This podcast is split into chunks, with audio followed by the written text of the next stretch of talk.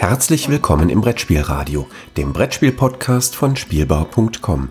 Heute eine Episode Die 2 mit Per Silvester und Yorios Panagiotidis. Herzlich willkommen zu einer neuen Folge von Die 2 aus dem Lostopf. Heute ohne Klammern, weil wir sehr befreit sind aus unerfindlichen Gründen. Wie immer, wie immer ähm, werden wir heute über zwei zufällige Spiele aus unseren Sammlungen sprechen. Und wir, das bin ich, Joros Panagiotis, und äh, der Mann, den Sie vorhin schon haben äh, lachen hören, äh, Per Silvester. Hallo Per. Hallo, das bin ich. Das bist du, das ist wahr. Und äh, die neue Woche beginnt. Alles noch dran? Mit einigen Paukenschlägen, diese, bei der Aufnahme heute, aber. Richtig, richtig, einige Paukenschläge, genau. Ähm, ja, also äh, wir haben ja äh, erneut Fragen bekommen, weil es da so gewisse Zweifel gab, ob das mit dem äh, Zufallsalgorithmus wirklich so ist, wie wir es in den letzten zwei Folgen behauptet haben. Beziehungsweise ob wir es richtig erklärt haben oder richtig. ob es ein bisschen ungenau war. Genau, genau. Ähm, und äh, es ist wahr, das war nicht ganz, nicht ganz korrekt. Also der Zufallsalgorithmus, nachdem wir die Spiele auswählen, ist in Wirklichkeit viel einfacher, als das vielleicht äh, angeklungen hat. Und zwar ist es so, dass wir von den Verlagen dafür bezahlt werden. Also wir kriegen ganz große Prämien dafür in, äh, in im fünfstelligen Bereich. Ich habe ja schon zwei Porsches gekauft, ähm, um halt deren Spiele auszuwählen. Ist die Mehrzahl nicht Porschata? Ne? Ja. ich hatte noch nie Latein. Wie dem auch sei. Ähm, jetzt, da wir sämtliche Zweifel an unserer Integrität aus der Welt geräumt haben, äh, denke ich, sollten wir einfach mal anfangen, über die Spiele zu sprechen, die, für die wir bezahlt werden. Ja, das ist äh, witzig, dass du das zählt, denn heute kommt ein Print-and-Play-Spiel von mir. ja, das, also das ist überraschend, wie viel Geld das geko äh, gekostet hat, bevor wir gewählt wurden, das, das quasi auszuwählen. Aber ja, ja. wir sind halt meine, sehr käuflich. ja, ich meine, es ist, ist, ähm, ist auch beim Verlag erschienen, äh, bei Nestor Games aus Spanien. Mhm. Aber er hat halt auch als Print-and-Play-Version auf die Verlagsseite gesteckt. Und ähm, das ist eigentlich sehr ungewöhnlich für mich, weil ich eigentlich praktisch gar keine Print-and-Play-Spiele kaufe. Also ich habe kaufe sowieso nicht, aber Spiele auch nicht, weil ich ähm, leider, dass ich Prototypen bastel, habe ich mit Basteln eigentlich genug zu tun. Hm. Ich habe, als ich in Thailand war, weil es da keine Spiele zu kaufen gibt, mir ein paar gebastelt. Das war es eigentlich. Ja, weil das jetzt das heißt das Spiel, was ich gebastelt habe. Ist auch ein anderer Grund noch etwas merkwürdig, weil es ist ein zwei abstraktes Zwei-Personen-Spiel. Und ich habe genau einen Mitspieler für diese, nicht meinen Vater. Und ich okay. spiele total gerne. Ich spiele die total gerne, aber ich habe halt echt zu viele eigentlich. Ja. Ähm, dafür, dass wir vielleicht, weiß nicht, dreimal im Jahr oder viermal im Jahr solche, die, das aus dieser Kategorie spielen. Es, ich, ich versuche immer, die ein bisschen zu verkleinern, aber es sind echt gute Spiele. Und da hat Neues echt wenig Chancen. Und deswegen merkt man schon, der einzige Grund, warum ich Java als PNP-Spiel mir ausgedruckt habe, ist, weil ich dafür bezahlt wurde. Nein, sondern weil aus akademischem Interesse. Okay. Kannst du, kannst du den Namen nochmal wiederholen? Ich habe den nicht ganz mitbekommen. Javalat. Ich, oder Javalat. Ich weiß. Ja, oder erst mit Javalat. Ich weiß nicht, also mit TH am Ende. Ich weiß nicht, ob man das, ah. das stumm ist oder nicht. Ähm, ist ein künstlerischer Künstlername, also ein Kunst, Kunstname natürlich. Ne? Ja. Und das Besondere an dem Spiel, ähm, ist, dass das Spiel tatsächlich von einem Computer erfunden wurde. Okay. Und zwar, also der bei Board Game Geek gelistete Autor Cameron Brown äh, ist, steht mit als Designer angegeben, ist erstmal nur derjenige, der das im Rahmen seines ähm, Doktor, Doktorandenarbeit, Doktorarbeit, im Rahmen der Doktorarbeit äh, ja, das Programm entwickelt hat, um mhm. und das Spiel ja, dann wie kann ein Computer ein, ein, Brettspiel entwickeln und was, wie sieht das dann aus und so weiter. Ich weiß, ich, ich habe die Doktorarbeit nicht gelesen, ich weiß nicht, ich kann also nicht in die Tiefe gehen. Aber ich fand es schon mal interessant. Also so im Prinzip ist es so wie diese, es gibt ja mittlerweile recht viele Sachen, die so mit Algorithmen gemacht funktionieren, also wo ein Computerprogramm, hm. selbstlernende AI. Ja, dieser Podcast offensichtlich nicht. dieser Podcast nicht, genau. Äh, eine, eine selbstlernende AI ist, äh, die oder wer weiß, äh, die. Ähm, also ich lerne gar nichts dazu. Ich weigere mich, ja in diesem Podcast irgendwas dazu zu lernen. Also irgendwelche ganz viele Sachen liest, ab, ab ausliest, dann selber versucht, so wie so da der, der, der Test, Text sozusagen beim Handy, wenn man, mhm. wenn man, das nächste Wort ist wahrscheinlich dann das und das. Ne? Mhm. Und so funktionieren diese Programme wohl auch. Also es gab mal eins, das Magic Card entwickelt hat, war sehr, also gab mal einen langen Artikel online. Mhm. War ganz interessant. Naja, und hier haben halt abstrakte Spiele, weil die den Vorteil haben, ja, meistens wenige Regeln, die guten. Äh, es gibt es, es gibt keine Zufallsfaktoren, die berücksichtigt werden müssen. Es gibt kein Thema, was berücksichtigt werden müsste. Mhm. Es sind halt, nein, nein, man muss halt gucken, dass die Regeln sich nicht gegenseitig widersprechen und dass es kein, keine absolute Gewinnstrategie gibt, die offensichtlich ist. So. Ja, ja.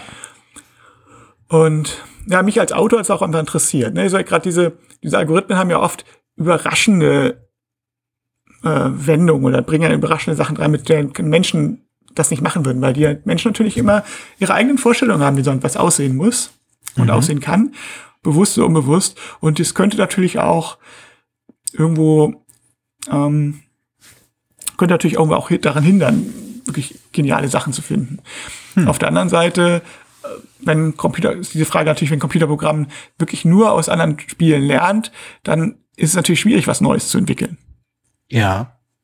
Aber also ich, ich klinge, also ich, für mich klingt das immer so ein bisschen wie diese, äh, so ab und an äh, gehen online so ein paar Memes durch die Gegend, wo ein, in denen halt ein Computerprogramm quasi ein Skript geschrieben hat. Also nach so, so, so eine selbstlernende KI hat halt verschiedene Filmskripts gelesen, also Drehbücher gelesen und daraus ein weiteres Drehbuch entwickelt. Und die, und einige gelangweilte Schauspieler äh, haben sich dann hingesetzt und haben das halt eben dargestellt. Und das ist bizarr ist, glaube ich, die einzige Möglichkeit, es zu beschreiben.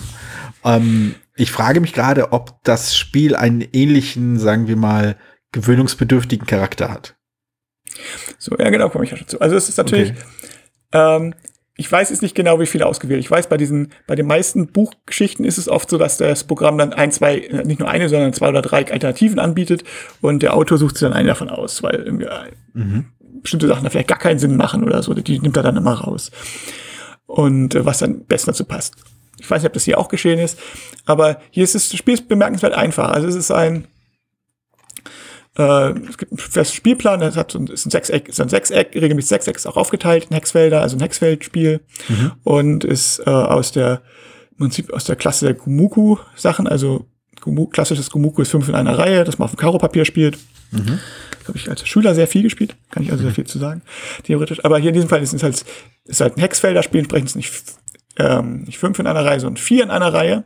Und die besondere Regel, die es meiner Meinung nach davor noch nicht gab, also ich, ich kenne kein Spiel, was diese Regel benutzt, also man gewinnt, wenn man vier in einer Reihe hat, in einer, ne? Mhm. verliert aber, wenn man drei in einen Stein in einer Reihe hat. Mhm. Und das heißt, dass, ähm, also offensichtlich ist es so, dass man nicht die ganz klassisch nacheinander legen kann, weil da hat man irgendwann mal drei, ja.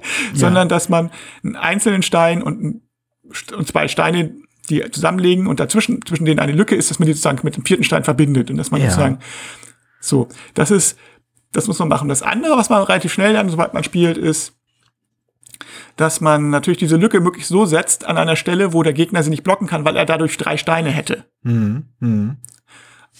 So, das, äh, also da steckt schon ein bisschen was drin, das ist schon eine interessante Idee. Ist also gar nicht, ja, ist was Neues und ist abstrakt und ich habe es jetzt ein paar Mal gespielt und ich, es ist so, wenn man jemandem das anbietet und sagt, ey, das ist, hat ein Computer entwickelt und der ist auch so interessiert, was Spielentwicklung betrifft, und, oh, das ist ja mal interessant, lass mal probieren, dann ist das der, dann spielt man das, dann denkt man, oh, das ist ja interessant, hat diesen Aha-Effekt oh, ach so, mit drei, ja, und, hm, und dann man spielt. Aber dann ist auch gut. Also ich glaube, ich mhm. vielleicht niemandem es mehr zeigen muss, es nicht mehr zeigen. Also es bietet, spielt, fühlt sich halt an wie ein klassisches Vier, also Gumuku-Spiel mit halt eine Variante im Prinzip von Gumuku. Es ist nichts, mhm.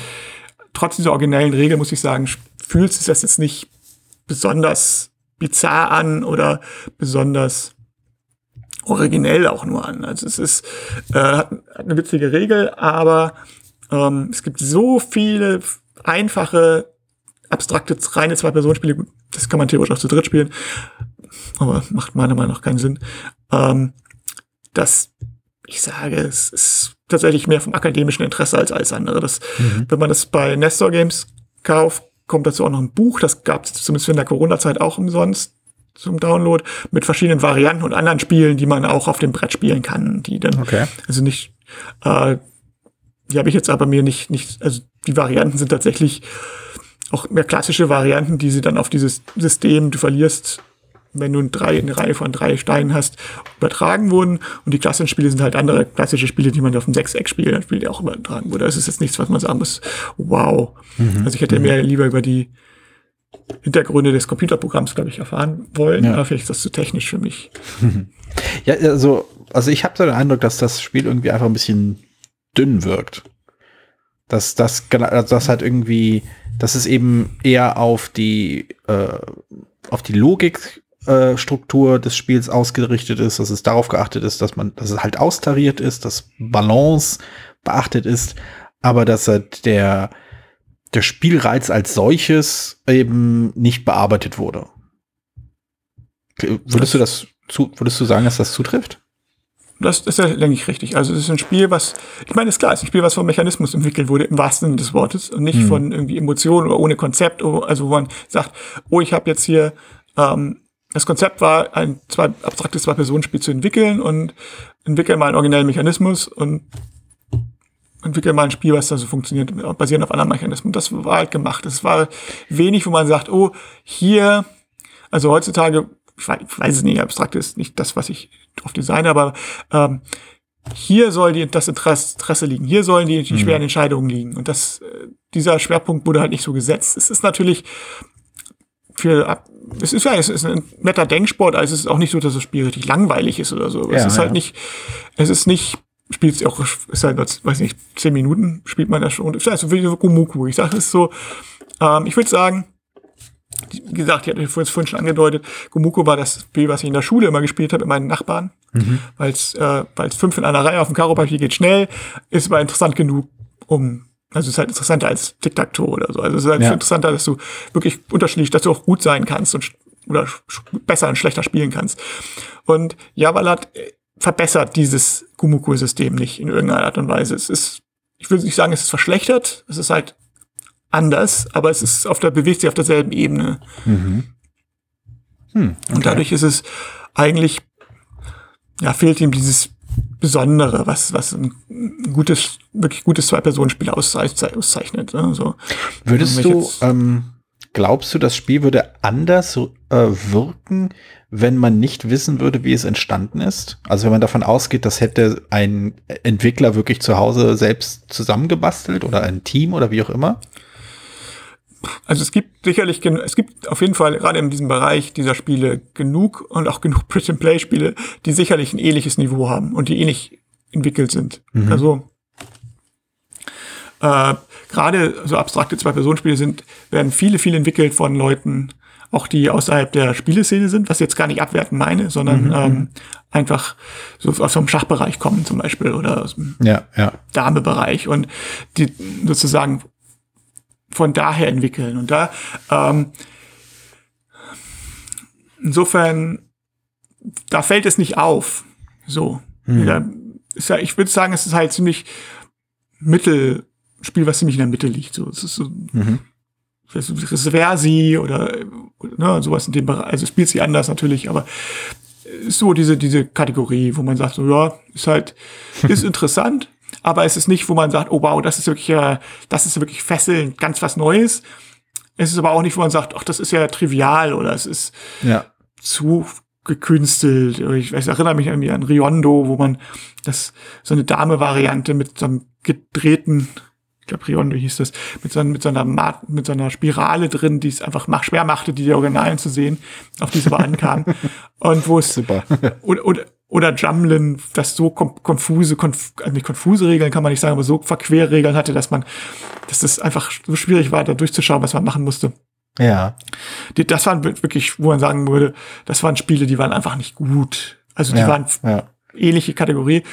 Da ist halt Javalat schon mehr, auch weil es halt schön einfach ist, weil es schnell geht. So, ähm, ich kann mir vorstellen, wenn man das in, in so einem, in so einem, bei so einem Con, also abstrakten Zwei-Personen-Con oder sowas mit reinlegen würde, wo man, also, Also, dann also du meinst Mensa- der, der, der neuartige Corona-Con. Genau. Also, weiß nicht, so, so ich stelle mir so dieses Mensa, die, wenn sie Mensa ihre Spiele treffen haben, die haben ja einmal, einmal im Jahr, wo sie das Beste, mhm. ihr Lieblingsspiel konnten. Und das sind ja auch dann sind 500 abstrakte Zwei-Personen-Spiele von 1000 verschiedenen Leuten. Ähm, wenn man das dann mit zwischenlegen würde, es würde nicht auffallen. Es würde, hm. glaube ich, weder positiv noch negativ groß auffallen. Das ja. Nicht so. Ja. Aber konfus und verwirrende Regeln ist eine fantastische Überleitung. Ich wollte dir jetzt vorhin nicht ins Wort fallen, als du das erwähnt hast. Aber es passt sehr gut zu dem anderen Spiel, äh, für das ich Geld genommen habe. Ähm ähm, und es ist auch ein, Ka es ist ein Kartenspiel. Es ist ein Kartenspiel von einem Designer, der in bestimmten Kreisen bekannt ist. In sehr speziellen Kreisen bekannt ist. Und auch vor allem dafür bekannt ist, dass er ziemlich komplizierte, verkopfte und konfus wirkende Spiele entwickelt hat. Ähm, mhm. es ist ein, es, das ist möglicherweise, ich bin jetzt nicht hundertprozentig sicher, aber es ist möglicherweise eins seiner zugänglichsten, was sich immer noch nach einem seiner Spiele anfühlt. Und äh, ich habe hier, glaube ich, die schöne, äh, bunte äh, Version auf Englisch, aber ich meine, es ist auch auf Deutsch erschienen. Äh, es handelt sich dabei um äh, Red Seven von na, Chris Chaddick und Chris Chislick. Hm. ähm, ein, ja, ein verhältnismäßig einfaches, äh, naja, Moment, verhältnismäßig einfach. Moment. also, äh, kennst, du kennst das Spiel bestimmt, oder? Red 7 mag ich total gerne. Genau, also das habe ich mir schon gedacht. Also Red 7, für die Leute, die es nicht kennen, äh, ist ein Kartenspiel, in dem es darum geht, möglichst lange äh, dabei zu bleiben und nicht durch irgendeine Siegbedingung oder eine nicht erfüllte Siegbedingung rauszufliegen. Es wird im Regelwerk ein bisschen anders formuliert. Da heißt es, man will, wenn man dran, am Ende seines Zuges das Spiel ge äh, also gewinnen. Was eine etwas durch die, Hin durch die Hintertür formulierte Art ist, um zu sagen, wenn man dran ist, muss man eine Karte spielen, die eine Siegbedingung äh, ähm, darstellt. Also eine Siegbedingung entweder, äh, entweder dazu führt, dass man die, an, die aktive Siegbedingung erfüllt als einziger oder als oder am besten oder besten, ja. alternativ die äh, Siegbedingung so ändert, dass man selbst halt diese erfüllt und die anderen halt nicht. Und am besten dasteht. Oder am besten, am besten dasteht, genau. Mm, und das, und jede Karte hat halt einen Wert und äh, eine Farbe. Und diese Farbe korrespondieren zu bestimmten, ich meine, das sind bestimmte Regeln. Ich bin jetzt gar nicht ganz sicher, wie das genau aufgeteilt ist. Ja, ich glaube, äh, die Karten haben mit den Regeln zu tun, nicht die Zahlen. Also die Farben haben mit den Regeln zu tun und die Zahlen nicht. Ja. Und ähm, und man hat dann so eine Übersicht, der, es gibt sieben verschiedene Farben, ist schön im äh, Regenbogenspektrum aufgelistet. Äh, man hat eine Übersichtskarte. Es gibt noch eine Variante, die dann äh, zusätzliche Regeln hinzubringt. Und es ist im Großen und Ganzen ein sehr unterhaltsamer kleiner Denksport. Und äh, als ich vorhin ein bisschen recherchiert habe, äh, wurde es mit Flux verglichen. Äh, mit den Worten, also auf, auf BoardGameGeek gab es eine, eine Rezension mit dem Titel, äh, dass das Spiel das Spiel ist im Großen und Ganzen Flux, wenn Flux ein gutes Spiel wäre. Und äh, das hat mich ein bisschen geärgert. Aber ich verstehe durchaus, was damit gemeint ist. Also Red 7 hat dahingehend durchaus etwas von Flux, weil es eben viel, also vor allem damit spielt, dass Regeln sich kontinuierlich verändern. Wer Flux nicht kennt, das ist so ein sehr viel alberneres Spiel, wo sich ebenfalls äh, fast immer Regeln verändern in irgendeiner Form, ähm, aber diese Regeln eben weit, sehr viel weiter greifen. Also es da hat es damit zu tun, wie viele Karten man ziehen kann, wie viele Karten man abwerfen kann, welche Karten man spielen muss, in welcher Reihenfolge und so weiter und so fort. Dann gibt es noch verschiedene thematische Abwandlungen und man muss bestimmte Karten ausfliegen haben, um an bestimmte Siegbedingungen zu füllen und so weiter. Es und gibt es ist vor allen Dingen reines Chaos und es ist reiner Zufall. Ich hatte ich habe das, also ich, ich habe Flux früher mal, mal Spaß gekauft, als es rausgekommen ist.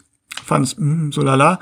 Und dann hatte ich jetzt vor, vor kurzem, vor zwei Jahren, glaube ich, hatte ich gedacht, oh, es gibt Mathematik und Chemieflux. Das kann ich als Mathematik- und Chemielehrer ja mal kaufen. Ja. Und wenn wir mal eine letzte Stunde vor den Ferien spielen.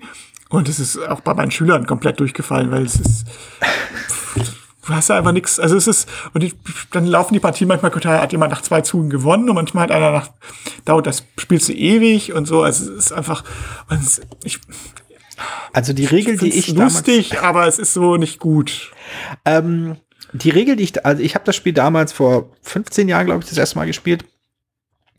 Und äh, ich da, also an, mein erster Eindruck war ähnlich wie deiner, also es ist nett, es ist lustig, aber äh, ja. Ähm, bis ich dann mit Leuten gespielt habe, die es schon, die es schon kannten und die eine, die zwei, ich nenne es mal Hausregeln äh, genannt haben, die, die weniger durch ihre Regeln selbst äh, das Spiel besser gemacht haben, als eher durch die, durch den Spielansatz, der dadurch zu, zum Ausdruck gebracht wurde. Und die erste Hausregel war, äh, wer länger als 10 Sekunden braucht, um seine Karte zu spielen, ist raus. Und die zweite Regel war, nach jeder Partie, die vorbei ist, äh, denkt sich jemand eine neue Regel aus. Und wie gesagt, die Regeln selbst verändern das Spiel nicht so sehr, dass es auf einmal toll wird. Aber sie drücken etwas aus, was bei dem Spiel, glaube ich, wirklich wichtig ist. Und das ist halt eben nicht unbedingt das Chaos, aber die, der Schwung, das, äh, die Geschwindigkeit und auch das ähm, amüsante, das humorvolle, ähm, davon lebt halt Flux. Wenn dann halt eine Karte, äh, wenn halt sich jemand eine äh, ausdenkt, jeder, der eine Karte spielt, muss sie halt laut vorsingen oder sowas. Dann versteht man halt wegen, okay, wo dieses Spiel wirklich funktionieren kann. Ähm, aber das ist ein anderes Spiel. Red 7 macht das halt nicht. Red 7 ist halt kein Spiel, bei dem man, also bei dem ich, ich lache bei Red 7 auch sehr oft, aber das ist meistens so quasi das, das laute Lachen nach, nach, nach einer großen Anspannung. Also man knobelt, man knobelt, und dann hofft man so, dass die Karten Spannung. Und, und, und ja, es ist spannend und so. Es ist, es versuchst dann doch noch irgendwann und dann, oder hast du einen guten Plan ausgedacht und dann legt der andere doch eine andere Karte rein, als du dachtest und dann passt alles nicht mehr und dann, äh, und so. Es ist, ist wirklich, hat einen schönen Spannungsbogen. Genau, genau. Aber was mir halt auch aufgefallen ist, ich habe es halt in der quasi Einsteiger-Variante gespielt, wo es halt nur die, die Grundregeln gibt. Ich habe es in der fortgeschrittenen Variante gespielt und ich habe es mit der optionalen Variante gespielt. Und spätestens bei den, mit den optionalen Regeln erreicht dieses Spiel für mich so ein Niveau, wo ich das so ein bisschen doof finde. Also mir reichte die Grundregel komplett. Also genau. Also genau, also die, die, die fortgeschrittene Regel hat, hat ein paar Reize. Also wenn man gerade Bock hat, so auch ein bisschen mit einem kleinen Kartenspiel äh, seinen Kopf so zum Rauchen zu bringen, dann hat das, hat das schon, hat das schon Hand und Fuß. Aber gerade diese optionalen Regeln, ich, also ich habe ja gerade die, die Anleitung nicht zur Hand, ähm, wo dann halt äh, jede Kartenaktion, also da gibt es bestimmte Karten, ähm, die, die den Spieler zu zwingen, bestimmte Aktionen zu machen, die drauf zu sehen sind. Und dadurch wird es halt noch chaotischer und noch wirrer und hat dann wahrscheinlich, also wird noch anstrengender eben durchzuplanen. Und ich glaube, das ist vielleicht der, der große fundamentale Unterschied und der Grund, weshalb mich halt dieser Satz so geärgert hat. Ähm, Flux ist ein Spiel, bei dem man nicht plant. Flux ist ein Spiel, das, wie der Name sagt, das, es befindet sich im Fluss. Man lässt sich mitreißen. Red 7 ist kein Spiel, bei dem man sich mitreißen lässt. Red 7 ist ein Spiel, bei dem man, wenn man dran ist, knobelt und je nachdem, auf welchem Niveau man dieses Spiel spielt, entweder knobelt, bis die Birne raucht oder knobelt, bis man etwas entnervt die, äh, die Karten hinwirft und sagt, ich komme da nicht mehr raus. Und das hat, das hat seinen Charme, das ist, das mag ich auch sehr. Und äh, ich hatte das Spiel eine Zeit lang vergessen, weil es so ein bisschen vergraben war in meinem Schrank, aber ich erinnere mich daran, dass ich dieses Spiel immer gerne als Absacke gespielt habe. Es war genau diese Art von Absage, die in unserer Gruppe halt richtig schön funktioniert hat. Wir konnten, also es war nicht genug, um wirklich lange am Stück zu spielen und auch als Einstieg war das irgendwie nicht so richtig. Das habe ich ein paar Mal ausprobiert, aber dann war so danach immer so ein bisschen das Bedürfnis da, ich möchte jetzt was leichteres spielen und das und als Hauptgericht bei einem Spieleabend will ich halt eben nicht unbedingt leichte Spiele haben. Nee, und vor allem auch nicht unbedingt, dass wenn, also Red 7 ist dann halt auch nicht so lange, dass du sagst, okay, spielen wir jetzt die ganze Zeit durch. Aber genau. das war's. Ich meine, ich, mein, ich hatte es beim UK Games Expo, ich mir Red 7 gekauft. Mhm. Und ähm, witzigerweise habe ich dann, dann nach der Messe, hatte ich das mal, habe ich rumgeschlendert. Und da ist ja immer so, dass dann in den Hotels gespielt wird, so, also auch organisiert gespielt, also sprich, das, ja, die Räume sind gemietet und die Leute können da hingehen und spielen.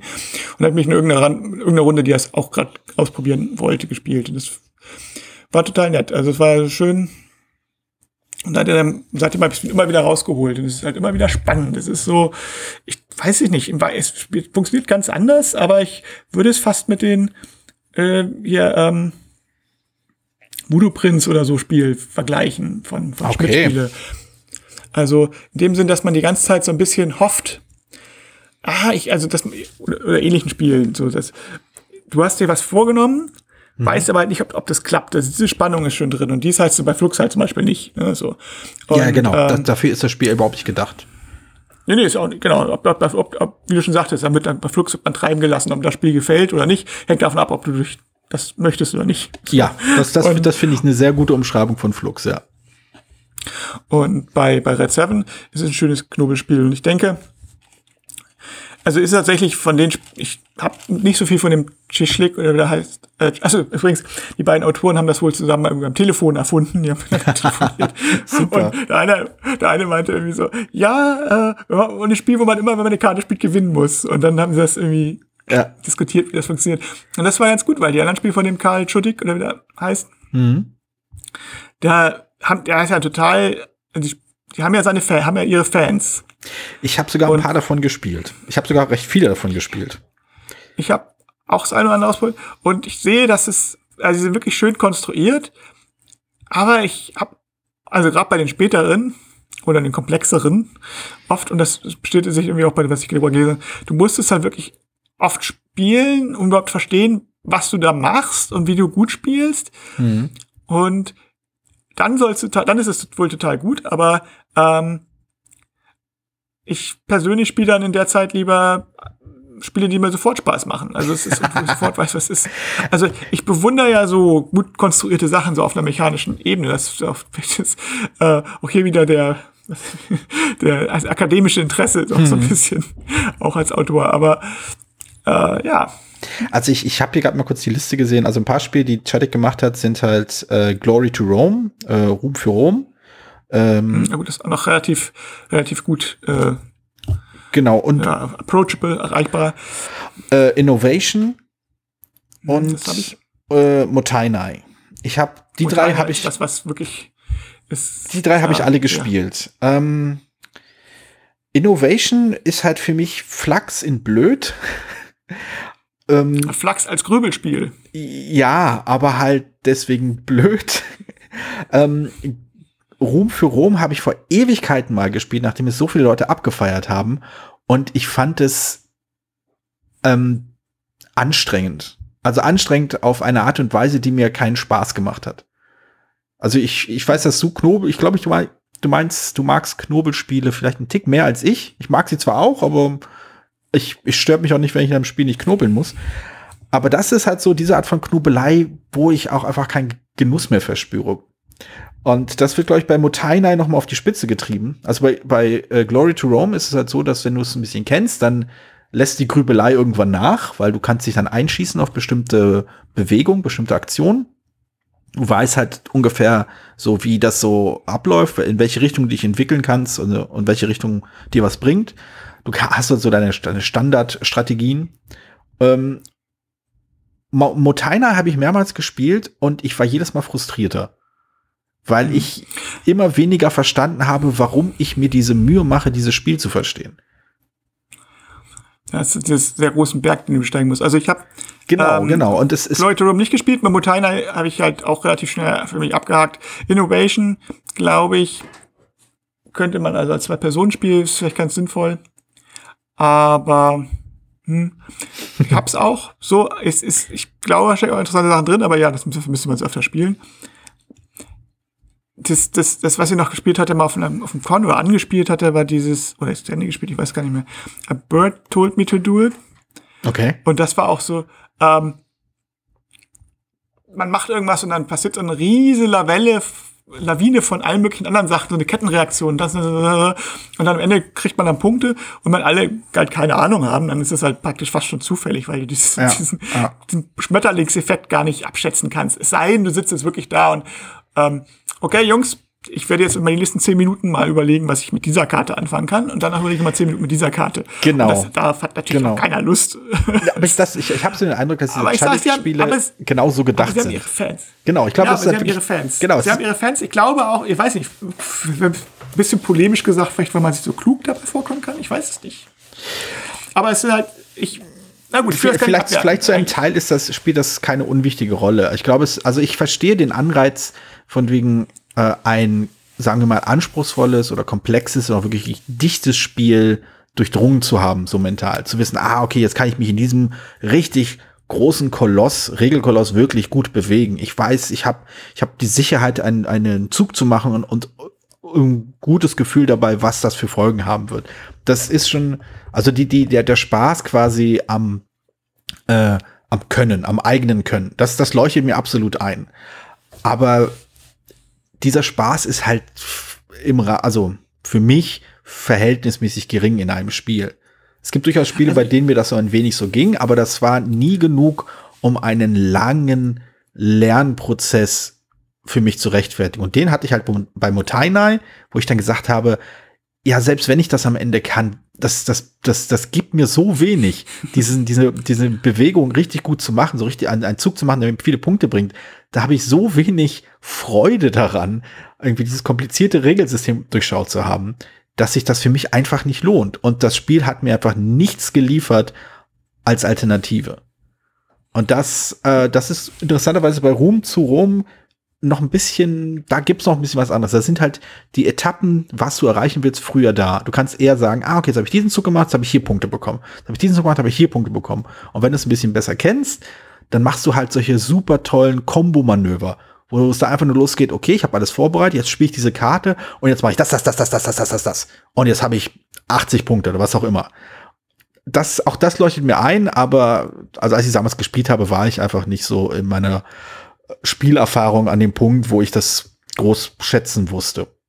Ich weiß nicht, ob ich das heute anders sehen würde, aber ich trauere dem jetzt auch nicht nach, dass dieses Spiel mir vorbeigegangen ist. Es gibt halt vielleicht noch ein oder zwei andere Spiele, die vielleicht auch ganz gut sind. Aber ja, also äh, ich glaube, der Frust über Motainai, das hat, da ist irgendwie echt, echt äh, an mir geblieben.